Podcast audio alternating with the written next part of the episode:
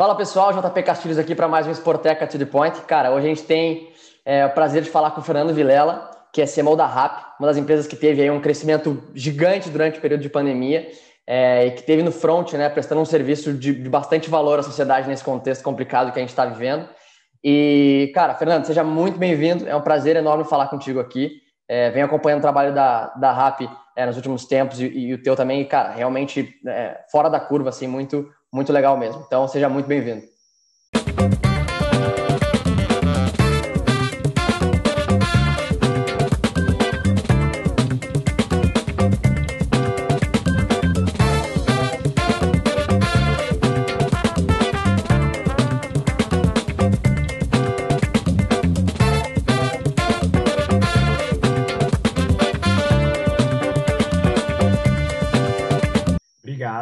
Pelo convite. Espero que a gente consiga bater um papo e trocar uma ideia que, e que quem estiver ouvindo aprenda algo, que eu acho que é o mais importante. Perfeito. E, cara, antes que, antes que me perguntem, né, o que, que a RAP tem a ver com esporte, e, cara, tudo, né, porque a gente vai, vai entender aqui o trabalho, é, o trabalho do Fernando e da RAP numa perspectiva de, de dados, de Big Data, é, de super app, tecnologia e principalmente como a RAP constrói né, o, o modelo de negócio, é, produto, serviço baseado nas necessidades dos usuários. Né? Então, acho que esse, que esse é o principal ponto aqui para gente, a gente abordar. E, Fernando, então, assim, antes de mais nada, cara, para que o pessoal te conheça um pouco melhor e para dar um pouco de contexto, é, conta para a gente quem é o, o, Fernando, faz aí a sua long story short em três minutinhos, é, para a gente dar um pouquinho mais de, de contexto para quem está nos escutando. Tá bom, perfeito. Bom, eu sou formado em economia, é, trabalhei um pouco no, no mercado financeiro e depois é, fui para a Ambev, onde eu fui estagiário, treinei, segui a, a, a, trilha de vendas lá, mas em específico eu olhava preço de cerveja, basicamente. Foi, eu fiquei grande parte do tempo da Ambev olhando preço de cerveja, então eu, eu era o, o filho da mãe que falava, a Estela vai aumentar o preço. e aí, no, no fim de 17 para 18, eu entendia que, meu, o mundo ia mudar, né? O mundo estava começando uma mudança, uma transformação. Na época ninguém falava muito em tecnologia, startup, era era outros tempos. E aí eu falei, ah, preciso conhecer um pouco esse mundo. E aí eu conheci, acabei conhecendo um, um dos fundadores aqui do, do Rap no Brasil. E aí eu pirei na ideia, assim, na, na proposta de valor. É, não era nada ainda, assim, tava em dois quarteirões, era praticamente isso, era esse o tamanho da operação. E aí eu falei, cara, puta, lá é legal, espero que me façam uma offer boa me fizeram uma offer, não foi, não foi tão boa assim no, no começo, mas eu falei, ah, sou novo, vou pagar para ver. Vale a pena é, o risco. Vale a pena o risco. E aí eu entrei, aí primeiro eu foquei é, em expansão, então ajudei a abrir para a Zona Leste em São Paulo, para a Zona Norte, para alguns é, outros bairros de São Paulo que a gente nem operava na época, como Morumbi, Chacra Flora, enfim, abri Alphaville também, ABC até que depois de um tempinho me chamaram para montar o time de marketing growth. Tinha um começo de time ali, mas não era algo muito estruturado. E aí eu acabei montando e lider, venho liderando o time desde então, com só um parênteses, um hiato, digamos assim, no último ano, que o, o segundo semestre eu saí da posição e fui focar em projetos especiais que a gente precisava mudar algumas coisas internamente. E aí, como eu sou o líder há mais tempo de casa aqui no Brasil, aí sobrou para mim a, a, o desafio. E aí eu saí da posição, tirei uma licença, digamos assim, né? O pessoal brinca porque eu voltei depois. E aí agora no fim do ano eu voltei para a posição. E aí, e aí eu falo para as pessoas que eu, eu voltei é, com menos viés e mais pilhado. Sim. É, então, aí, nisso, agora no, no, primeiro semestre, ou vai, nos primeiros cinco meses do ano, a gente já conseguiu fazer várias coisas diferentes que até então a gente não vinha mais conseguindo fazer. E voltar a, a crescer e entregar uma, uma, série de coisas super legais. Cara, animal, animal. Velho, aí veio, veio o contexto de pandemia, né? É, deu uma acelerada absurda. Não sei exatamente quais foram os números, mas eu li aí cifras de 300%, algo assim, se não me engano, é, em várias verticais que vocês, que vocês é, denominam, né? É, surgiram novos, novas verticais. É, cara, nesse, nesse, nesse contexto né, que, a, que, a, que a RAP estava tava inserida, é, uh, co, como foi, cara, esse período para vocês? É, vocês estavam preparados para isso? Como foi esse, esse caos aí para fazer, para acompanhar esse crescimento? Assim, preparado, preparado, você nunca tá, né, JP? Se eu pegar aqui e falar, não, a gente tá super preparado, beleza, pode estar preparado, mas é, é, algo que é tão desconhecido que muda o tempo todo, né? Então, você tá sempre sem, tem previsão, né, de, de futuro, e, e nem futuro um ano, né, futuro semana seguinte. Então, o que acabou acontecendo lá atrás é que, como a, a gente tem alguns investidores que são investidores globais, a gente se conectou com algumas empresas da, da Ásia que explicaram para a gente um pouco como que era a dinâmica o que estava acontecendo e qual era o impacto. E com isso... De pandemia. Gente, de pandemia.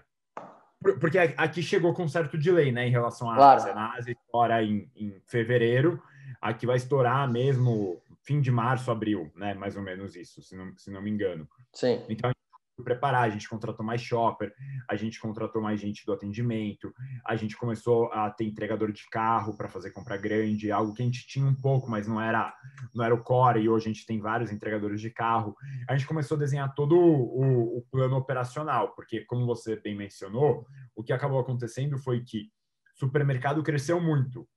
E cresceu muito o tamanho da vertical, digamos assim, e mais do que isso, o tipo de compra. Então, saiu da compra pequenininha a compra, ah, esqueci tal coisa, faltou tal coisa, e passou a ser compra do mês. E, e, e aí, até o, o, que eu brinco assim, né? Se você parar e olhar hoje, meu, você pensar que tem gente que saía de casa para comprar água, sabe? Para comprar sabão em pó, umas coisas muito pesadas que, assim, é uma commodity no fim do dia. Você não vai escolher, você já sabe que você vai comprar. Não é que você quer ir lá na gôndola passear, fazer a seleção e tudo mais. E, e quase que uma, uma cesta básica, assim, digamos, né? Então o pessoal começou a pedir muito isso e aí a gente teve que mudar todo o nosso fluxo operacional para suportar isso. Mas aqui o, o, mais importante, né, entrando um pouco nesse negócio de tendências e, e tudo mais de entender o usuário, é a gente foi lá e entendeu a Ásia, o que estava acontecendo. A gente preparou a operação.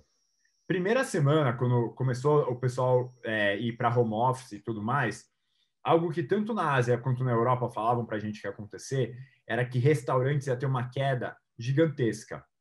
E a gente, então, pegou e falou, cara, tá bom, vamos preparar supermercado e farmácia, e restaurantes vai ter uma queda, então não precisa olhar. Só que o mercado brasileiro é um pouco diferente.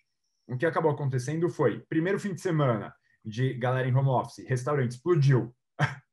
e a gente não estava tão preparado assim para essa explosão, a gente estava com muito mas o desenho, métricas, é, war room e tudo mais focado em, em groceries, né, em supermercado e farmácia, e não tanto focado em restaurantes. Então a gente falou, nossa, aqui, beleza, tem uma dinâmica do consumidor diferente, então eu preciso adicionar restaurantes para dentro desse controle mais intenso, mais ostensivo, digamos assim, para garantir que não colapse. Porque no fim do dia, assim, o, o asiático e o europeu, eles não têm uma maturidade de delivery de restaurante que o brasileiro tem para a gente, delivery, né, o, o, pedir a pizza por telefone, é algo que seu avô faz, né? Quem tem claro. bisavô faz, é algo muito antigo, não, não é algo novo. Então, a, as pessoas não ficaram com receio que a, acabou acontecendo na Europa e na Ásia, como a gente observou.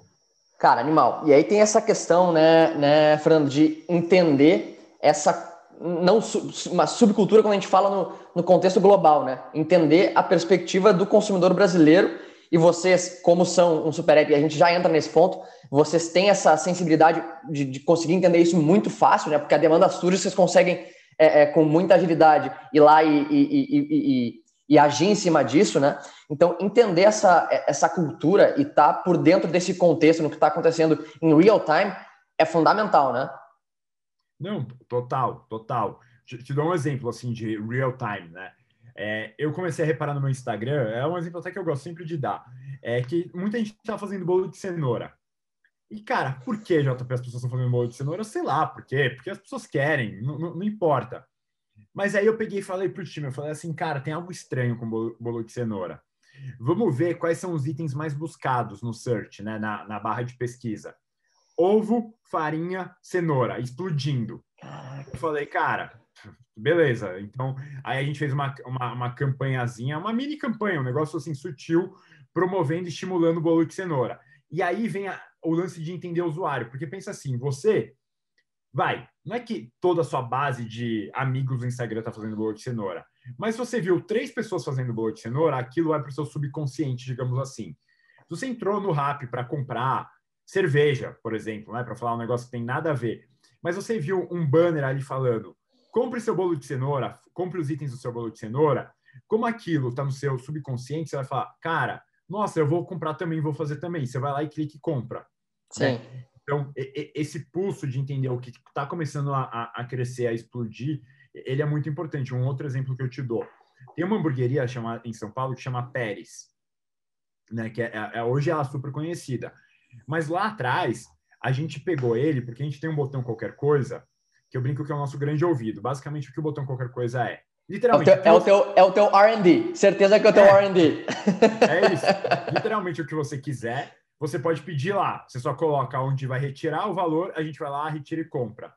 E a gente reparou que no qualquer coisa começou a ter uma explosão de gente pedindo para ir no Pérez.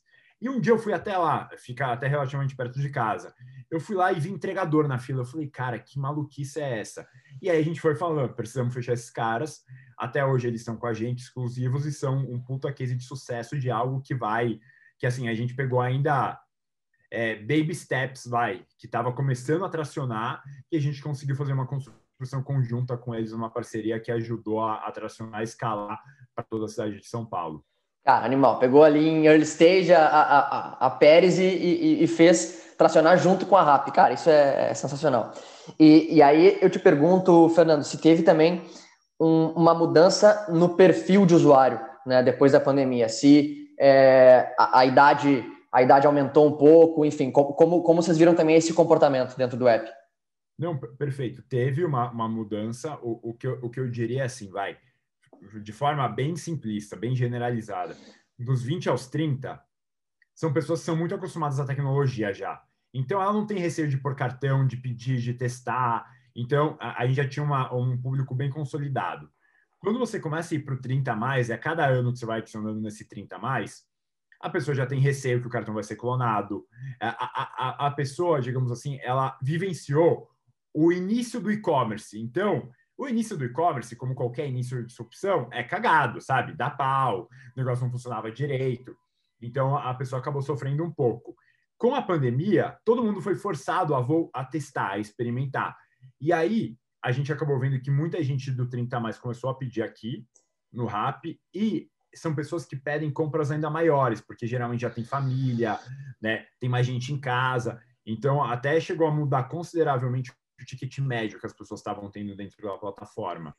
E é muito aivado por esse efeito mix, né? esse efeito peso de, um, de uma audiência um pouco mais velha comprando na plataforma. E aqui tem até um outro ponto, uma, uma curiosidade legal, é que a gente reparou que tinha muita gente de idade querendo comprar, ou, ou filhos falando para os pais de 70 anos, 80 anos, não, pede no Rap. E, aí, e assim, não é tão trivial. E aí uma menina do time fez um vídeo para a avó dela, sobre como, como pedir, e a gente viralizou esse vídeo. E aí várias pessoas acabaram recebendo, porque a gente pegou e falou, nossa, Gabi, que legal, vamos viralizar esse vídeo. E a gente subiu em canais e ficou mandando via WhatsApp e conseguiu dar uma, uma viralizada. Tanto que depois isso virou até uma campanha conjunta com o Facebook para educar as pessoas sobre como pedir ou como pedir para o seu pai, né, ou sua mãe. Né? Então, como que você coloca um outro endereço e consegue pedir, assim você garante que eles não estavam saindo de casa. Animal, tem uma parte de educação também aí para essas, essas pessoas que, que ainda é, não, não sabem, não estão tão acostumadas a, a, a, pedir, né?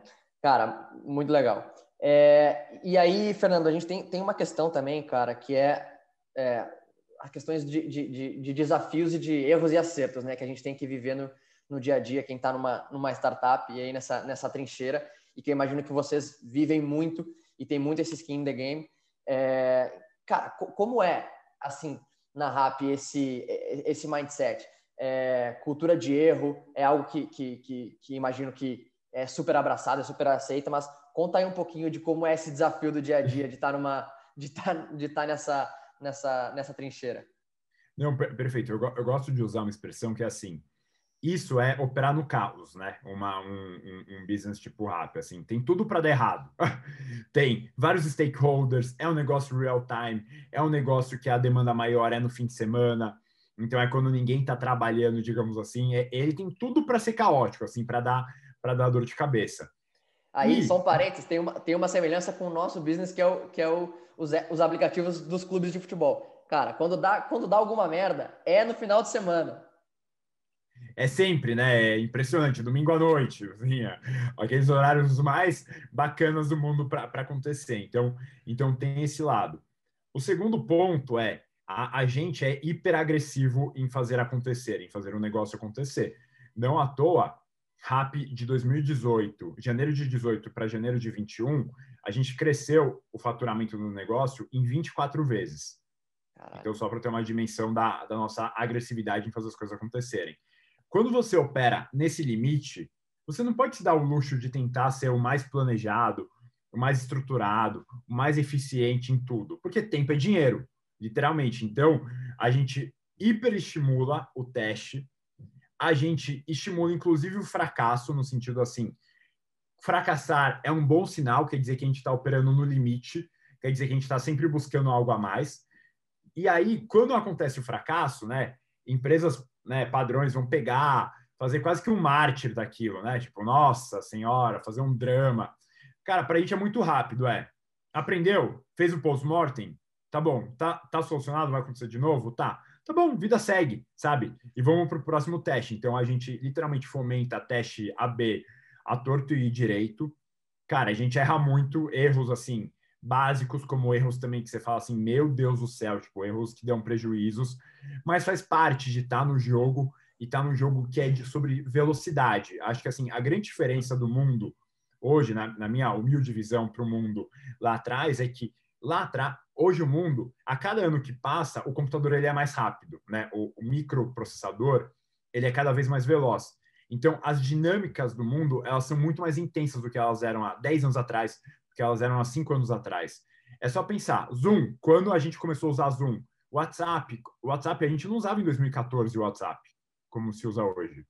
Totalmente diferente. Instagram, sabe? Muito do nosso dia a dia que a gente usa hoje não tem nada a ver com a gente há cinco anos atrás, há dez anos atrás. Então, é, isso é muito reflexo dessa mudança. Então, se hoje você está no mundo e você não está testando, você não está usando, você não está errando, provavelmente é uma questão de tempo para alguém ir lá e te engolir.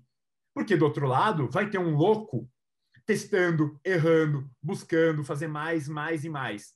E você vai estar tá lá achando que você está pleno, que está sossegado, e aí, num piscar de olhos, o cara vai lá e te atropela, e aí você pega e fala: Nossa, errei. Vou te dar um, um exemplo do mundo do esporte, e aí, não sei o que, o que você acha, mas assim, Fórmula 1 era um esporte que estava meio assim, largado. Não largado, mas assim, ele não tinha mais um apelo com o jovem. Aí os caras foram para o Netflix. Cara, e fizeram um documentário que, assim, eu nunca fui fã de Fórmula 1, eu viciei em Fórmula 1. Porque eu vi o documentário e falei, cara, isso é demais, isso é muito da hora. Tipo, eu não tinha noção o quanto existia por trás, ou como funcionava. Mas se Fórmula 1 ficasse seguindo fazendo propaganda, junto com, sei lá, Rolex, Hublot, o que fosse, eu não ia ver, sabe? Ia ser, ah, tá bom, negócio lá, que meu avô via, que meu pai via, tá bom. As manhãs de domingo mas não tem mais, né, nenhum brasileiro lá relevante fazendo, né, tipo, mas não, hoje é tipo, caraca, que, que espetacular, caraca, tal piloto tá indo super bem, caraca, Lando Norris, tipo, eu sigo o cara no Instagram, sabe, tipo, aprendi, conheci o cara por conta do documentário da Netflix, não foi porque eu vi uma propaganda dele na TV, ou porque eu vi um comentarista falando dele, foi porque no canal que eu estou, eles estavam presentes, né, então acho que é um pouco isso.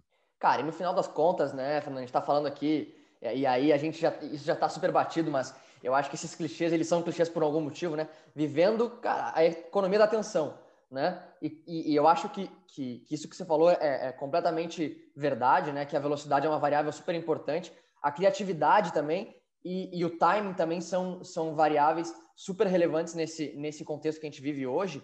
É, e a prova e a prova é esse tipo de conteúdo, né? Que, cara, se não fosse esse, esse tipo de conteúdo que, que a porra do algoritmo do, do Netflix colocou na tua frente lá, é, é, é, se não existisse esse conteúdo, cara, você não ia ver Fórmula 1, você não ia seguir o cara, é, você não ia falar disso para outras pessoas. É, então, tudo isso faz, faz muito contexto, né? E aí, trazendo, trazendo mais para o nosso mundo aqui, é, é, exatamente isso que a gente conversa com os nossos clientes, com, com, com, os clubes que trabalham com a gente. cara, a gente tem que, de alguma forma, trazer esse de por o, o backstage, o que está acontecendo, o que está acontecendo é, no dia a dia do clube, porque a gente tem que fazer o, o fã, né, o usuário do clube, ele se sentir parte daquilo cada vez mais. E aí, quando a gente está é, quando a gente está num ambiente de um super app, e aí eu já quero, já quero é, é, é entender o, o seu, o, como você entende essa, essa tecnologia, mas quando a gente traz tudo isso para um ambiente do clube, do super app, onde o, o torcedor está conectado 24 por 7 aqui, num, e num ambiente de paixão, né, a gente está, pô, não é, não é a, a, o desenvolvedor do, do, do app que está conversando com o torcedor, é o clube. Então, por exemplo, marcas que estão ali nesse ambiente de paixão é, do clube têm um, um, potencial de converter alguma ação, uma, uma ativação muito maior do que um, um, um, Facebook Ads, uma, algo nesse sentido, né? Então, isso a gente sempre tenta trazer também para o nosso dia a dia, porque, cara, contextualizar, fazer isso de forma criativa, é, fazer com que, com que o, o, o, fã, o usuário, ele participe do dia a dia, gerar essa troca, essa conversa, é, é muito menos sobre interromper e muito mais sobre a gente gerar essa troca, né? Não, total. É, é, é, é, exatamente isso. É, perfeito. E o que eu acho que assim a grande diferença é, né, viajando um pouco agora, eu acho assim, o mundo ele é cada vez mais descentralizado. Né? É, é só você ver, a gente está fazendo uma reunião aqui, você está num canto do mundo, eu estou em outro canto do mundo. Assim, é, isso há 30 anos atrás era impossível. É, e o mundo caminha para uma descentralização ainda maior. É só você ver criptomoeda. Né? Você pegar NFT. e falar que já NFT, que já, já existem tecnologias que não dependem de um, de um poder regulatório central, de um governo. Tipo, isso é muito louco, assim, é uma, uma, uma nova fase. E por que que isso acontece? Porque cada vez mais a, a população, as pessoas, elas não querem estarem conectadas por um negócio distante, longe. Elas querem estar presentes, elas querem entender. Isso que você falou dos bastidores é isso. A pessoa não quer só sentar domingo e ver o jogo de futebol ela quer entender como que funciona o vestiário, ela quer entender do treino, ela quer entender qual resenha que rola, ela quer entender que, quem que é o jogador que faz a piada ou não faz a piada, ela quer entender com profundidade o dia a dia, ela quer se sentir parte daquilo.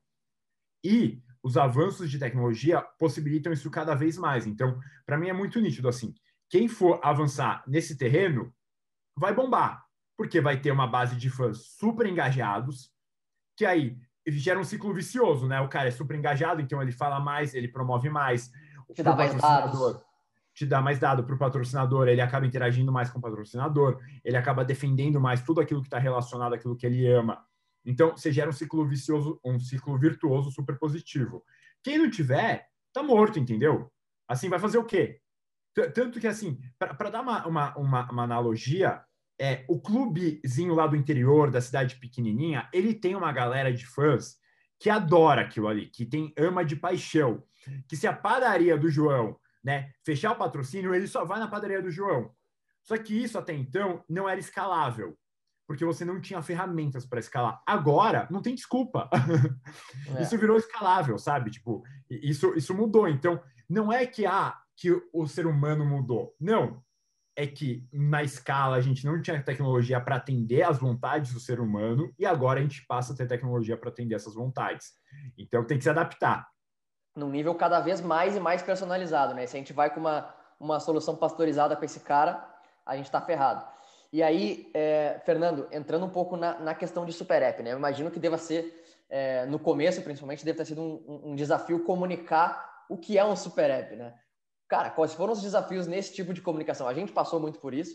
É, imagino que vocês devam ter passado também algum, algum perrengue aí para comunicar o que é o Super App e o que, que vocês entendem por esse conceito. Não, ótima pergunta. Ainda é. Ainda é difícil para caraca comunicar. Então, então, o que a gente entendeu? A gente antes comunicava que a gente era um delivery de tudo, né? Porque a gente realmente era um delivery de tudo. Só que aí, quando a gente começou a interagir com o usuário, a gente passou a entender assim, a gente sempre foi interagindo, né? Mas a gente acabou vendo a, a, maturidade do usuário. A gente viu que o usuário queria cada vez mais. Então, ele, ele passou a querer, é, sei lá, ter serviço de massagem, ele passou a querer ter passeio de cachorro. Cada momento o usuário acabou querendo ter algo. Então, a gente falou, cara, esquece delivery de tudo e vamos ser um super app. O que, que garante você ser um super app? É ter frequência, né? Então, é você ter a frequência do usuário alta. Quem que é o maior candidato sempre a ser um super app é o, o WhatsApp principal, é o WhatsApp não, né? Mas o, o app principal de mensagem, no caso do Brasil, o WhatsApp. Por quê? Porque você usa ele o tempo todo. Simples assim. Ainda mais com, gente... áudio, com áudio em 1.5 e 2.0 agora. Exato. Aí, mas a gente brinca aqui que fala, cara, esquece, sabe? Os caras têm 99,5% de penetração, assim. Competir com os caras, esquece. Mas em todo o resto, que a alimentação é um negócio de alta frequência, dá para você competir. Mas no limite, qualquer app que você estimula o usuário a ter uma frequência diária, você pode falar que você é um super app de uma certa natureza. É, porque você está tendo a frequência diária ali.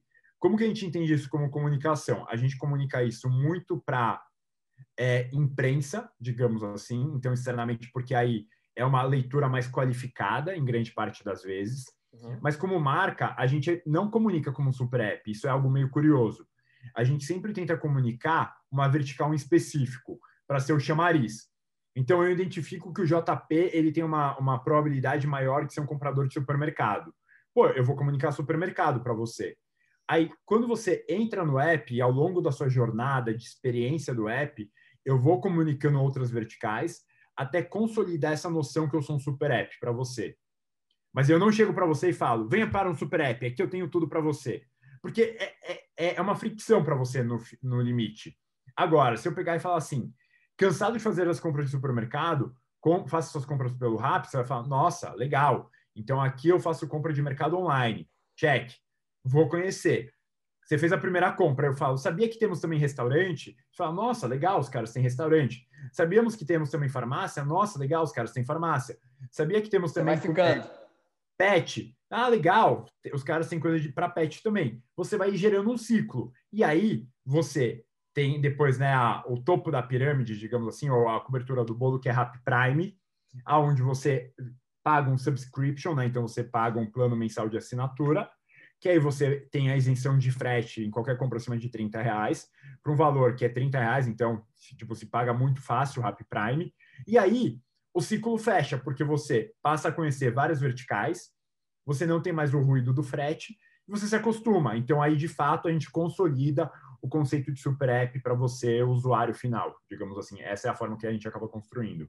Animal, e faz total sentido, né, cara? Porque você está falando da dor é, da possível dor daquele, daquele usuário, né? E não, e não da sua tecnologia, né?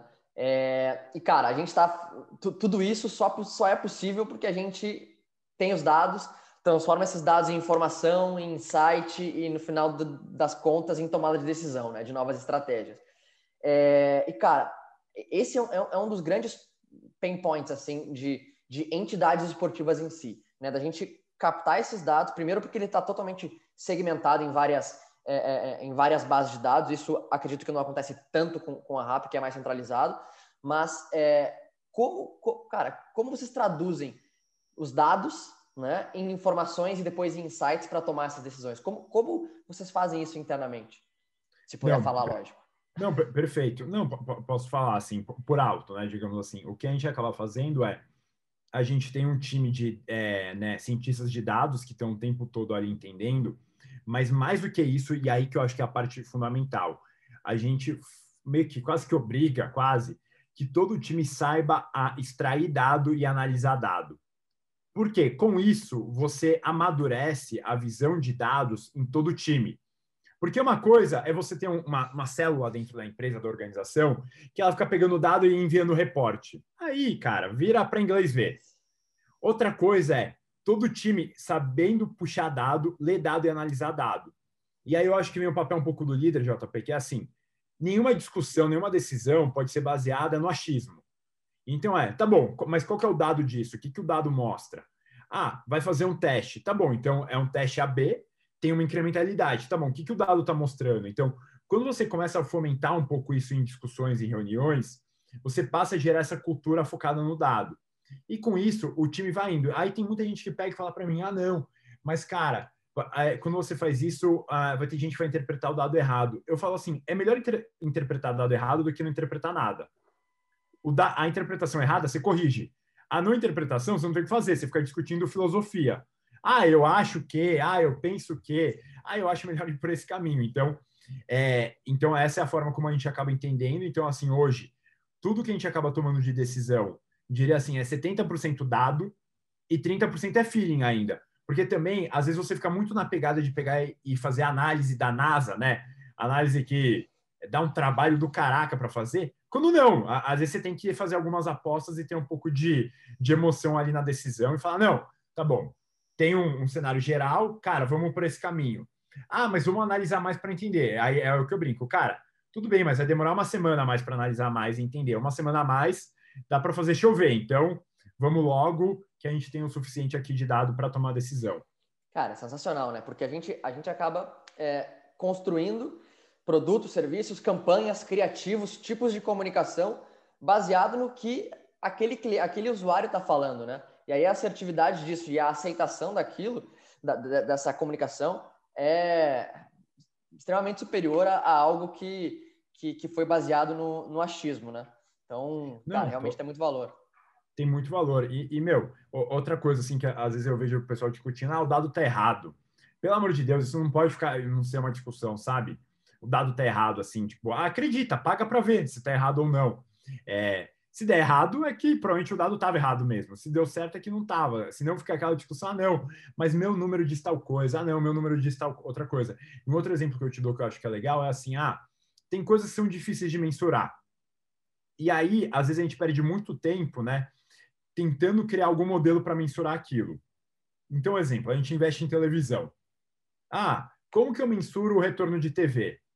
A gente criou um modelinho que a gente pega e fala assim, tá bom, no horário que ali é, eu estou tendo a inserção, como que está a minha busca pelos termos RAP no Google, por exemplo? Como que está a minha busca pelo termo RAP na Apple Store e na Play Store? Como que está a minha abertura do app? Como que está a minha taxa de downloads? Se eu tiver um aumento, eu falo, cara, isso foi TV. Eu não crio um modelo de falar assim, ah, não, eu tenho uma audiência de tanto, então aqui quer dizer que eu só vou considerar se esse usuário foi de 40 a mais, porque eu passei no Discovery Home and Health. Sabe? Você, você começa a criar tanta é, trava, trava, trava, trava, que não sai nada. Então, a, às vezes é melhor você simplificar um pouco e focar naquilo que dá para fazer, naquilo que dá para mensurar. Cara, animal, animal, animal. Cara, mudando um pouco assim, 180 graus nossa, nossa conversa e agora é, indo um pouquinho também para o nosso final, é, uma curiosidade, assim. É, eu acho que eu sei alguma, alguns dos cases, mas conta para o nosso, nosso pessoal que está escutando assim. A gente tem o botão qualquer coisa ali na RAP, né? E eu queria entender qual foi o case mais curioso, assim. Qual foi a, qual foi a coisa mais maluca que já pediram dentro do, dentro do qualquer coisa ali e que eventualmente virou uma vertical ou que não virou?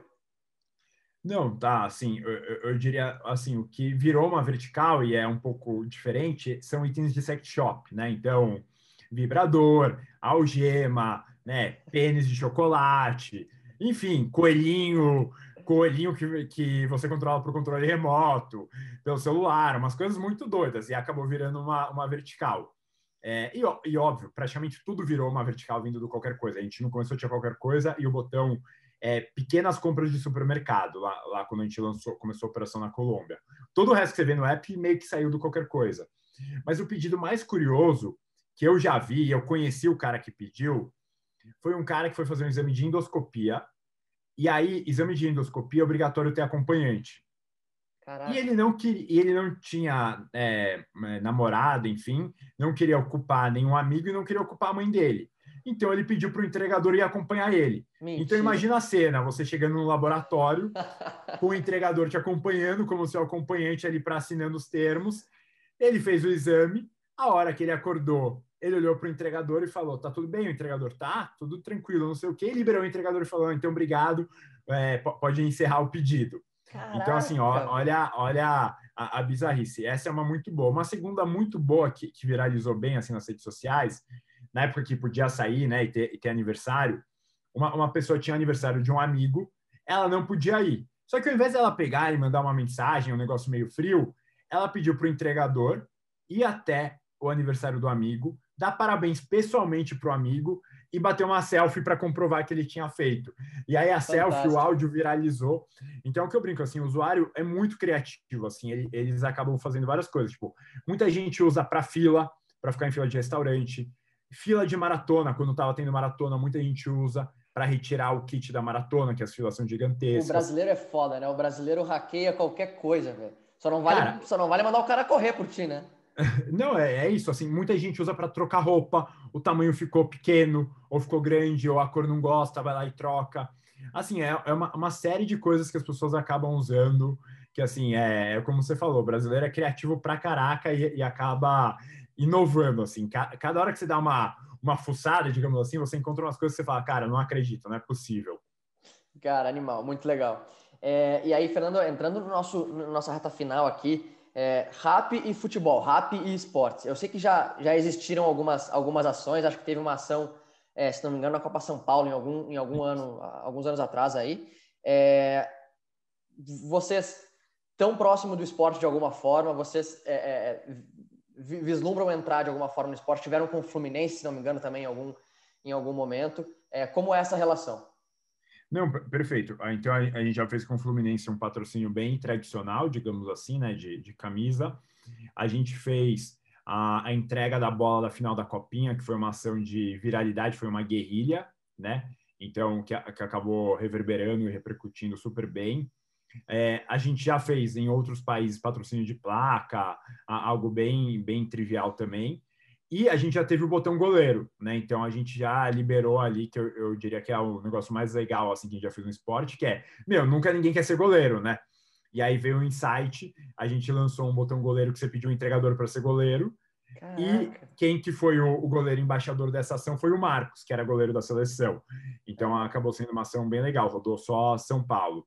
É, hoje a gente tá, não tem nada, mas é atrelado diretamente a esporte porque a gente está num foco no, num público é, bastante focado num, num, nicho específico. Então a gente está buscando construir mais um, um, lado com, com música. A gente acabou de lançar uma campanha que tem uma música do Brian Adams. Então a gente está um pouco mais focado nessa campanha maior e aí a, a gente está um pouco de lado.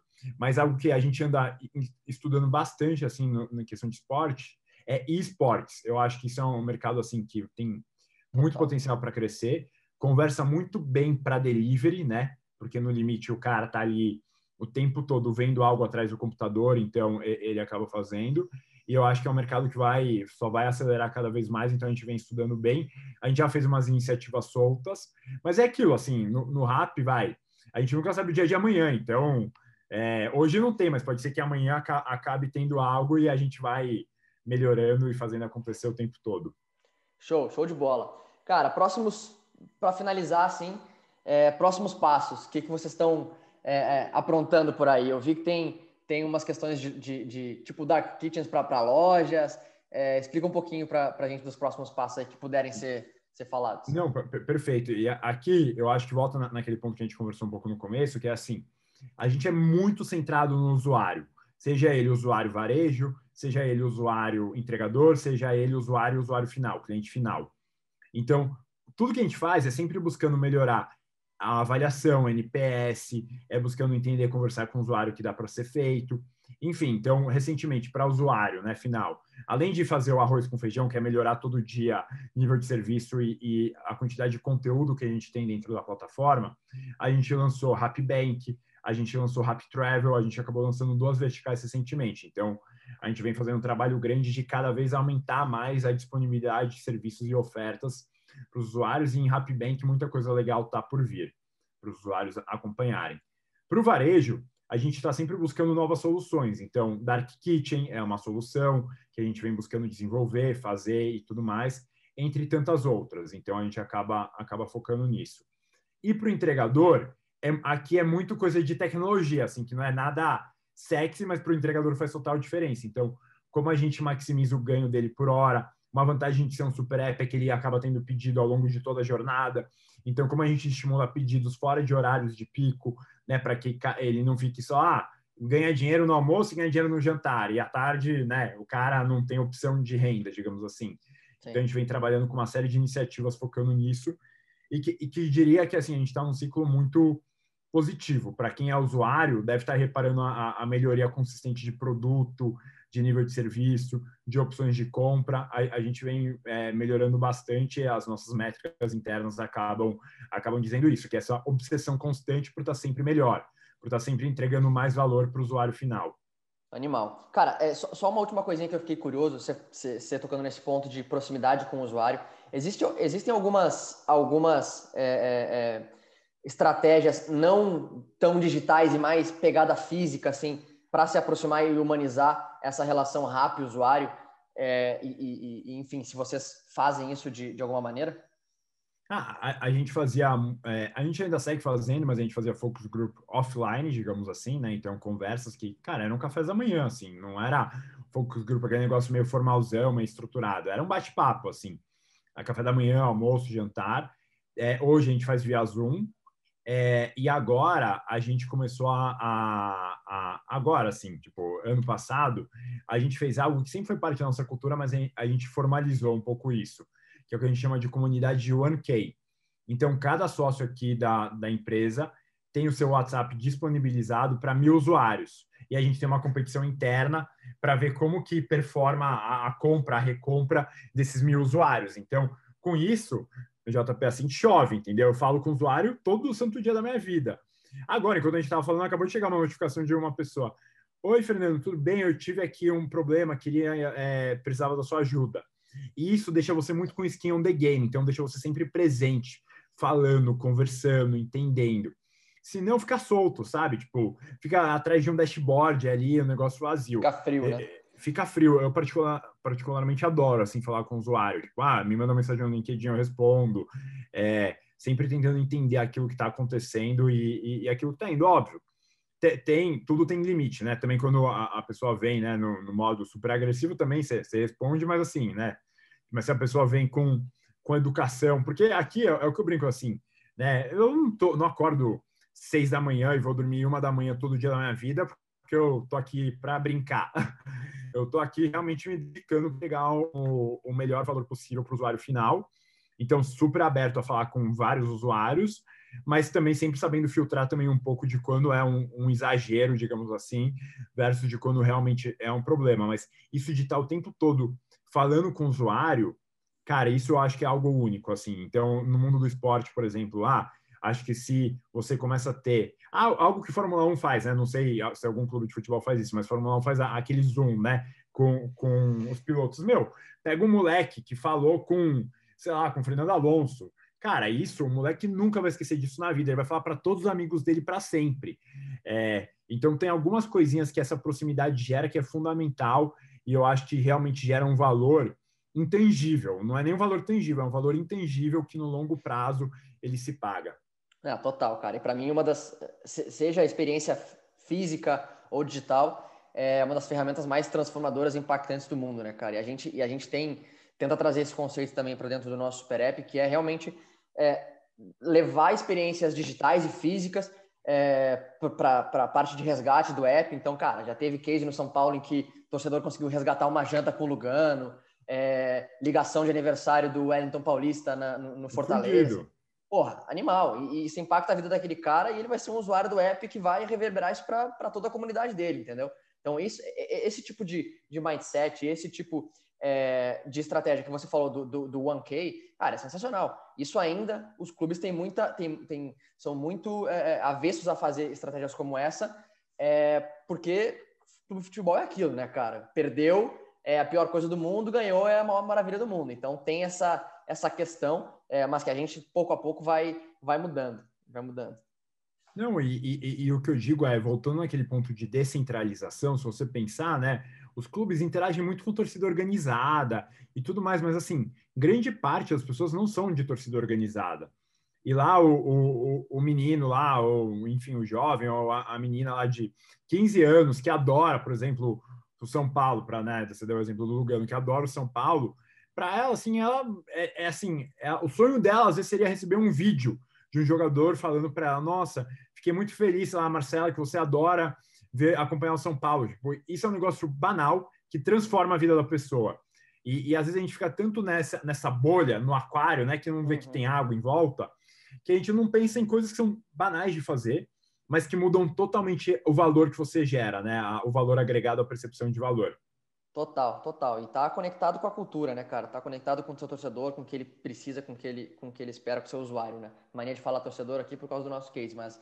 É, bom, Fernando, agradeço demais o teu tempo, cara. É, acho que passei um pouquinho do, do, do, do timing aqui, mas, pô, valeu. Foi uma aula aqui pra gente. É, é, é muito legal a gente poder trazer essa perspectiva de uma, de uma empresa de tecnologia é, que, cara, vem fazendo um trabalho sensacional, tem tem, tem, tem muito do que a gente gostaria que a indústria do esporte tivesse, né? Então, é, espero que essa mensagem que a gente está a gente está trazendo ela vá para vários vários executivos, vários clubes, várias entidades esportivas e que a gente possa aos pouquinhos ir mudando isso. Obrigadão mesmo.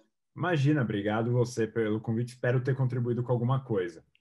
Show de bola. Valeu, gente. Até a próxima.